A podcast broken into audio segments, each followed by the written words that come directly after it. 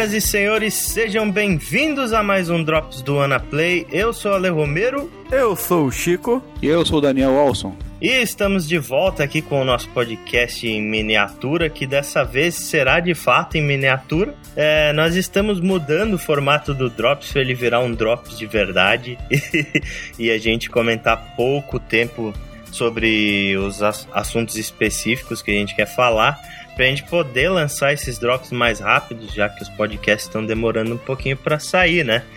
Então, o primeiro assunto que a gente resolveu escolher para inaugurar o novo formato do Drops é uma análise das análises sobre o mais novo lançamento da Quantic Dream exclusivo PlayStation 3, um dos jogos assim mais importantes desse final de geração, né? Talvez o, um dos últimos grandes jogos dessa geração, Beyond Two Souls.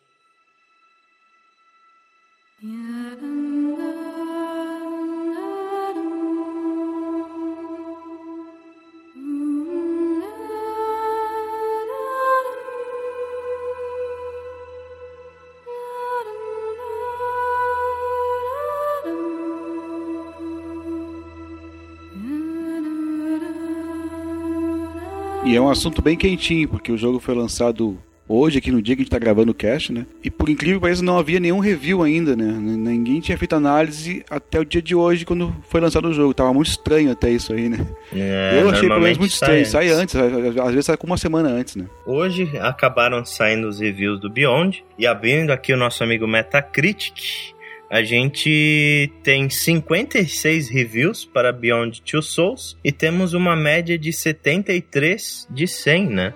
Uhum. Uma, uma média, assim, até baixa. Eu tava esperando mais esse jogo. Pois é. é. Vocês se decepcionaram com isso? Não.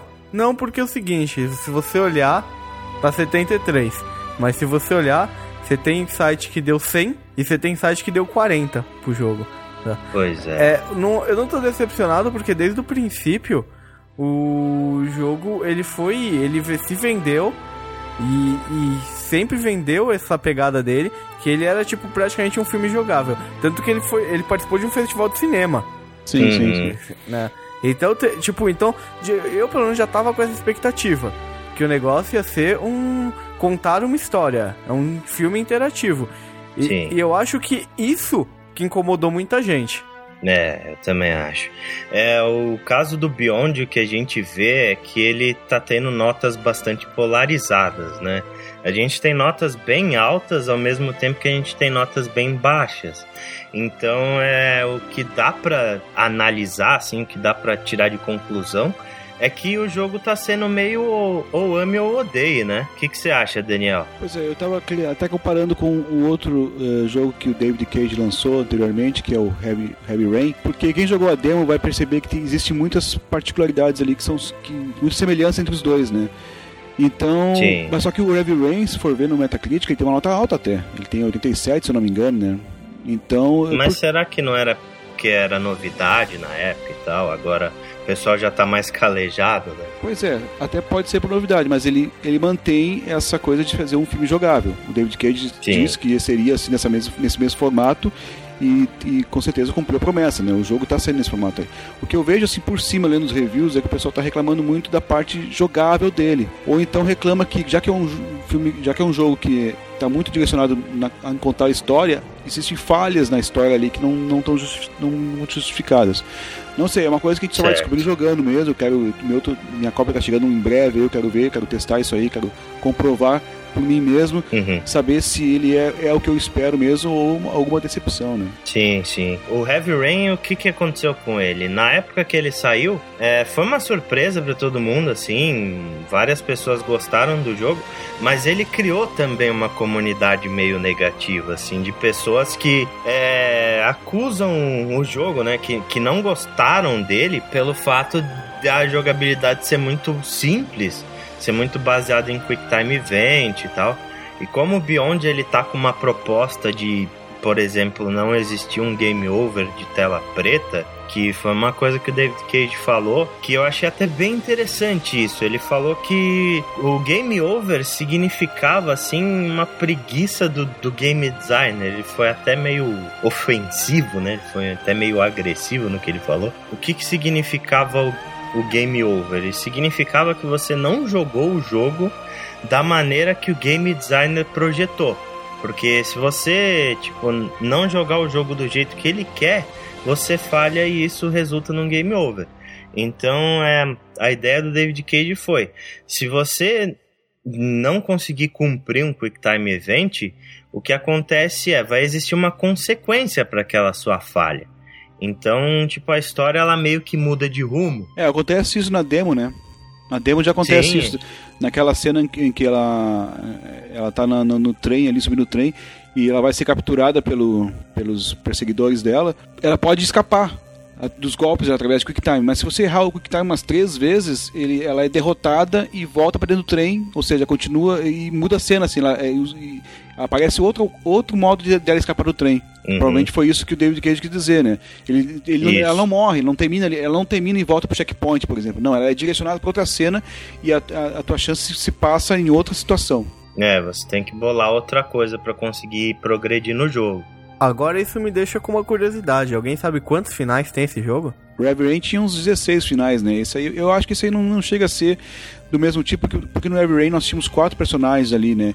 E cada um deles teve quatro finais diferentes, então por isso que se fazia essa conta de 16 finais diferentes. Eu, te, eu acho que também não devem ser tantos finais, mas eu tô muito curioso também para saber o que acontece quando a Jodie morre, porque o David Cage ele falou, olha, é, acontece alguma coisa, só que não é uma tela preta, isso vocês podem ter certeza. Então eu tô bem hum. curioso para saber o que, que acontece aí. Talvez até pelos user reviews aqui do Metacritic, a gente tem 53 positivos, 23 negativos e só duas notas médias. Então, mais uma coisa que reforça a opinião de que ou é ame ou odeio. Então é é um jogo que ainda vale a pena, sabe? Não foi uma unanimidade negativa. E eu ainda tô curioso para jogar ele para ver o que é que eu vou achar. Com certeza, eu também estou. Hein? Eu, eu tô com o meu aqui e vou jogar hoje. Mas sabe o que, que é mais importante? Uhum. O quê? É o melhor simulador de Ellen Page da história dos videogames.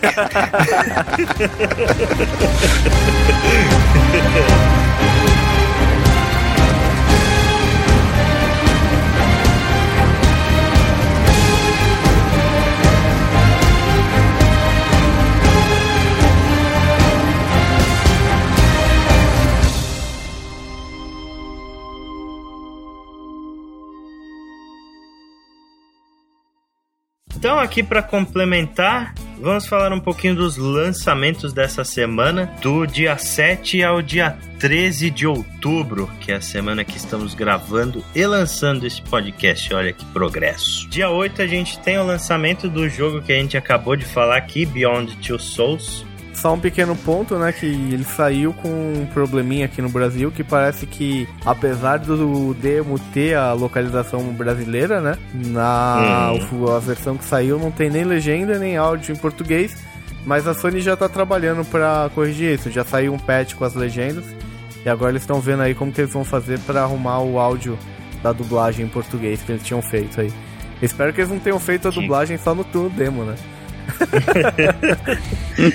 que cagada, hein, dona não, Sony? mas eu acho que é um problema menor, acho que não tira nada do jogo, não. Não, é. Mas muita gente vai reclamar, né? Agora que o pessoal tá sendo criado a jogo em português, ninguém mais quer jogar nada em inglês. Deixa tá cumprir esse pessoal, aprendi inglês no videogame. É. é, e aí a gente tem também no dia 8 o Disgaea 2D, A Brighter Darkness. Você jogou, né, um pouco dessa série, né, Chico? Eu joguei a versão, o primeiro, o Disgaea que saiu no PSP, quando eu tinha hum. um PSP. Eu não lembro uhum. qual que era o nome do jogo. É, e joguei a versão do, do Vita. Vita. Né? E, cara, eu. Ele é um jogo de estratégia, tipo Final Fantasy Tactics, assim, né? Ele é um RPG tático. E ele é bem legal, cara. Você controla os demôniozinhos lá, tipo, você é filho do. Overlord do mundo inferior, alguma coisa do gênero. E aí uhum. você monta o seu grupo lá, que é tudo cheio de demônio, cheio de bicho estranho, e você tem as missõezinhas lá. Tem a história, a história dos jogos, dos dois que eu joguei são bem legais. A uhum. jogabilidade é bem bacana e eu não sei desse do PS3, eu não tinha visto nada a respeito ainda. É, tá saindo essa Mas semana é... pra PS3 mesmo. Todos os jogos que eu vi dessa série eu recomendo, cara. Espero que esse daí seja bom também. É um jogo Maravilha. bacana. Para quem gosta desse estilo, é um jogo bacana. Uhum. É, maravilha. Aí a gente tem aí também lançamento aguardadíssimo aí, né? Eu vi falar que o Daniel tava louco esperando esse jogo. Just Dance 2014. é, sai para tudo quanto é console. Play 3, Xbox 360, Wii U, Wii e vai sair pro PS4, Xbox One também quem gosta de dancinhas. É. É, a gente tem um joguinho aí chamado Atomic Ninjas para PS3 e PS Vita. Reza a lenda que é um Smash Bros aí com personagens pequenininhos. Legal. E para quem tem Vita aí, tem saiu um Worms Revolution Extreme. O Worms todo mundo sabe, o jogo das minhoquinhas com bazuca que explode tudo e você racha o bico. E saiu com Vita. Deve ser legal. É, realmente, é um jogo que combina bem com Vita, né? Aí no dia 12, o pessoal tá esperando muito, né? Hype absurdo aí da galera que gosta. Pokémon XY sai pra 3DS. Pokémon, depois de 50 mil anos, saindo em 3D. Olha só que revolução. É, aí você vai pegar, ligar no seu 3DS e desligar o 3D. Porque te dá dor de cabeça. Não, mas ele vai sair com movimentação 3D. É, é o jogo é em plataforma 3D, não é mais ah, 2D. Ah, tá. Veja tá. só. Agora você vai ver a grama que você não consegue passar por cima. e é isso, né? Criançada vai pirar, vai vender pra cacete. Pera aí, pera aí, última hora, última hora. Sexta-feira, dia 11, notícia acabou de sair. Vamos ter o primeiro episódio de The Wolf Among Us, que é o novo jogo da Telltale, né? Que produziu é, aquela série episódica do Walking Dead, que venceu o Game of the Year ano passado e tal. Uma série muito bacana. The Wolf Among Us, um jogo também baseado em quadrinhos, aí com todo o estilo Telltale de ser. Bastante promissor, né? os previews que eu vi dele me pareceram bem promissores, sim. Vai ter o mesmo esquema de decisões morais por tempo, eu acho, né? No estilo do. do, do... do Walking Dead. Né? Do Walking Dead. Né? E também episódico como Walking Dead. Também. Jogo promissor. Fiquem de olho. E aí, para fechar nossa semana, a gente tem Skylander Swap Force para 3DS, Wii, Wii U, Xbox 360 e PlayStation 3. É, esse Skylanders funciona no mesmo esquema daquele outro que saiu e fez um sucesso estrondoso, né? Que era o dos bonequinhos, que você comprava bonequinhos na vida real para transformar em avatares dentro do jogo. Isso aí, ah. você rouba a carteira do seu pai, pega o dinheiro, vai na loja, compra os bonequinhos e coloca no jogo. esse aí é típico, E seu pai né, fica cara? bravo com você depois. A criançada morre com esse tipo de jogo. E esse Skylander Swap Force, agora você tem bonequinhos que se dividem e você consegue, tipo, trocar a perna de um com a cabeça de outro, com o corpo do outro e fazer bonequinhos híbridos. Cara, isso é a maior sacada pra ganhar dinheiro com um jogo que já inventaram, na minha é opinião. Genial, cara, genial. E a Disney, como não poderia deixar de ser, né, cara, entrou na onda, né? Ah, é, sim. fez o deles, né, com os personagens deles. Sim. É, é uma sacada de mestre, assim, eu não... Não tenho muita curiosidade, mas. Mas pensa bem, Chico, é, é juntar um, uma um jogo com outra coisa que tu gosta bastante, por, exemplo, que é action figures, né, cara? Sim, e tu tá juntando duas coisas. Tu tem, tu tem o de action figure e põe ele pra jogar no jogo, entendeu? Não adianta é. tentar me convencer, eu não vou comprar. cara, porque é sacada. Cada bonequinho desse daí deve ser uns 30, 40 conto aqui no Brasil. Uhum. Imagina, o cara já gastou uma grana no jogo, uns 200 contos. E aí, tipo, toda vez que o cara vai passear com o filho no shopping, o moleque vai ver a porcaria de um bonequinho que ele não tem ainda, porque eu já passei na frente de uma loja dessas e tinha, meu, uma prateleira gigantesca, cheia de bonequinho diferente. Uhum. Os caras têm uma bela criatividade, por sinal. E, meu, imagina isso, cara. O cara vai, o filho vai encher o saco para comprar um bonequinho novo ali que ele não tem ainda no jogo dele. Sem é, dúvida. É, é uma sacada para ganhar dinheiro absurda. não deixa de ser uma microtransação, né? Podia ser mais barato o jogo, então, né? É, que o pacote básico vem com três bonequinhos. Sim, sim, mas eu digo assim, os outros bonequinhos eh, funcionam quase com o mesmo é, ideia da microtransação, né? Tu quer adicionar é, uma coisa a mais no teu jogo, vai lá e, ah, então paga mais um pouquinho. É, exatamente, né? só que com coisa física, né? Mas é, é bem a pegada mesmo.